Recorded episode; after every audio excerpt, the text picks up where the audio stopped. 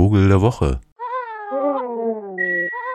Hey, hallo. Ich habe einen Vogel der Woche, der ganz unbemerkt möglicherweise etwas bestätigt, was der alte Herr Darwin, ich meine, der war ja auch mal jung und hat auf Teufel komm raus versucht, bei den Colonial Seefahrern mitzukommen, einem Geografen, um genau zu sein, der Südamerika vermessen sollte um seiner Passion nachzugehen, nämlich Pflanzen- und Tierarten zu beschreiben. Und ist dabei auf etwas gestoßen, was Ihnen allen aus dem Biologieunterricht als Evolution geläufig ist und was in weiten Teilen der evangelikalen Christen immer noch abgelehnt wird, weil da ja ist ja vor 12.000 Jahren so eine Art Schöpfung passiert in deren Köpfen, während wir eigentlich wissen, dass die Arten sich aus so einer Art Urbrühe, die im Übrigen Lynn Margulis sehr gut beschrieben hat in ihrem Buch über die Symbiose von Lebewesen. In jedem Falle ist ihm aufgefallen, dass wenn Vogelarten zum Beispiel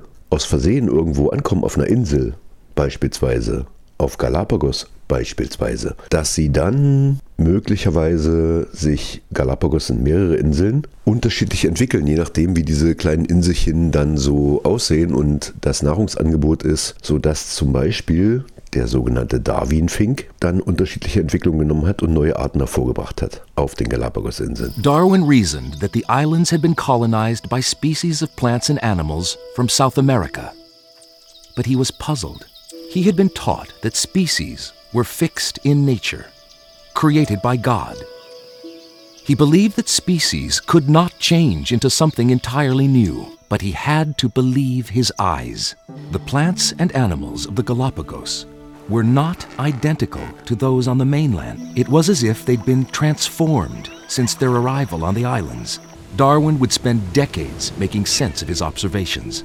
But for now, he collected specimens by the trunkful. Jetzt ist das so weit weg, dass das eben doch wie ein verstaubtes Biologiebuch klingt und man das ja sowieso nicht beobachten kann. Aber nun war ich ja unlängst auf Helgoland, was auch eine Insel ist, in der Nordsee, westlich von Schleswig-Holstein, nördlich von Hamburg und aus einer großen Felsinsel besteht und einer kleinen Düneninsel, die da noch so daneben liegt. Und da konnte ich zelten, auf dieser Düneninsel, denn da gibt es einen Zeltplatz und den kann man auch bezahlen und so. Und das Witzige war, dass ich am ersten Tag dachte, es gibt eine Art Audioinstallation, die da jemand aus Spaß sozusagen angebracht hat, denn überall her gab es das hier zu hören.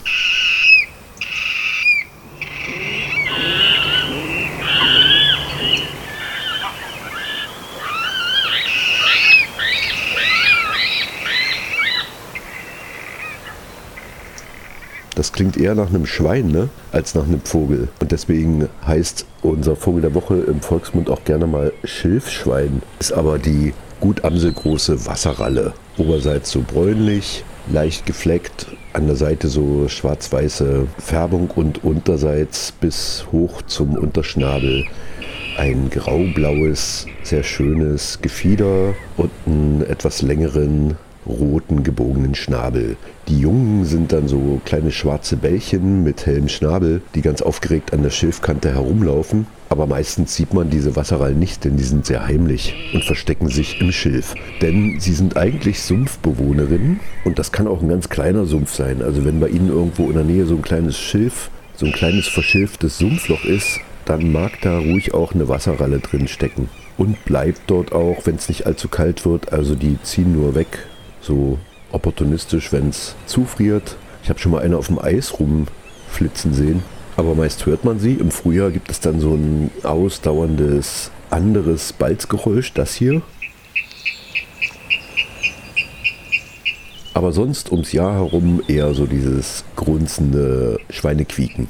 Ja, und auf Helgoland, auf dieser Düneninsel, kam das aus allen Ecken und aus allen Richtungen. Der Witz ist nur, dass auf dieser Düneninsel nur ein einziger kleiner Teich existiert, der auch gar nicht allzu groß ist und von so ein bisschen Schilf umrahmt ist auch, aber der Rest sozusagen von so Dünenpflanzen bewachsen ist. Nadine Röhnert ist Ornithologin aus Leipzig und ist anders als ich schon seit zig Jahren auf Helgoland im Herbst unterwegs. Und ich habe mich erinnert, dass eigentlich die ganzen Jahre, die ich im Herbst schon immer dort war, ist mir eingefallen, dass ich schon jedes Jahr im Herbst immer diese Wasserrallen aus den Kartoffelrosen habe rufen hören und mich da am Anfang sicher auch drüber gewundert habe, aber das gehörte zum Herbst dazu und ich dachte eigentlich, das sind vielleicht die Zugvögel, die einfach, weil es nur so wenig Wasser gibt auf der Düne, überall sonst rumkriechen und sich so verständigen. Aber dann habe ich auch irgendwo mal gelesen, dass es wohl auch Toten gibt und die Wasserrallen wohl im Sommer auch zum Teil ähm, von den Zeltplatzbesuchern ähm, gefüttert worden sind und ganz zutraulich waren und gar nicht so an das Wasser gebunden waren. Euch hat ja offenbar keine Wasserralle am Zelt besucht. Interessante Frage. Und also war es keine Audioinstallation, sondern tatsächlich ein Vogel. Oder ganz viele Vögel. Vielleicht Zugvögel. Vielleicht aber auch der Beweis, dass selbst unserer Tage eine kleine Ralle eine besondere Entwicklung nimmt. Denn Helgoland ist doch relativ weit weg vom Festland. Und es könnte durchaus sein, dass sich also auf dieser Insel vor unseren Augen genau das ereignet, was es ja weltweit immer mal gibt, wenn Vögel auf Inseln ankommen, nämlich eine spezielle Art und Weise der Anpassung und damit vielleicht sogar irgendwann eine neue Art. Denn die Wasserralle braucht auf Helgoland offenbar keinen Sumpf mehr und flitzt da ganz munter durch die Büsche und den Sand.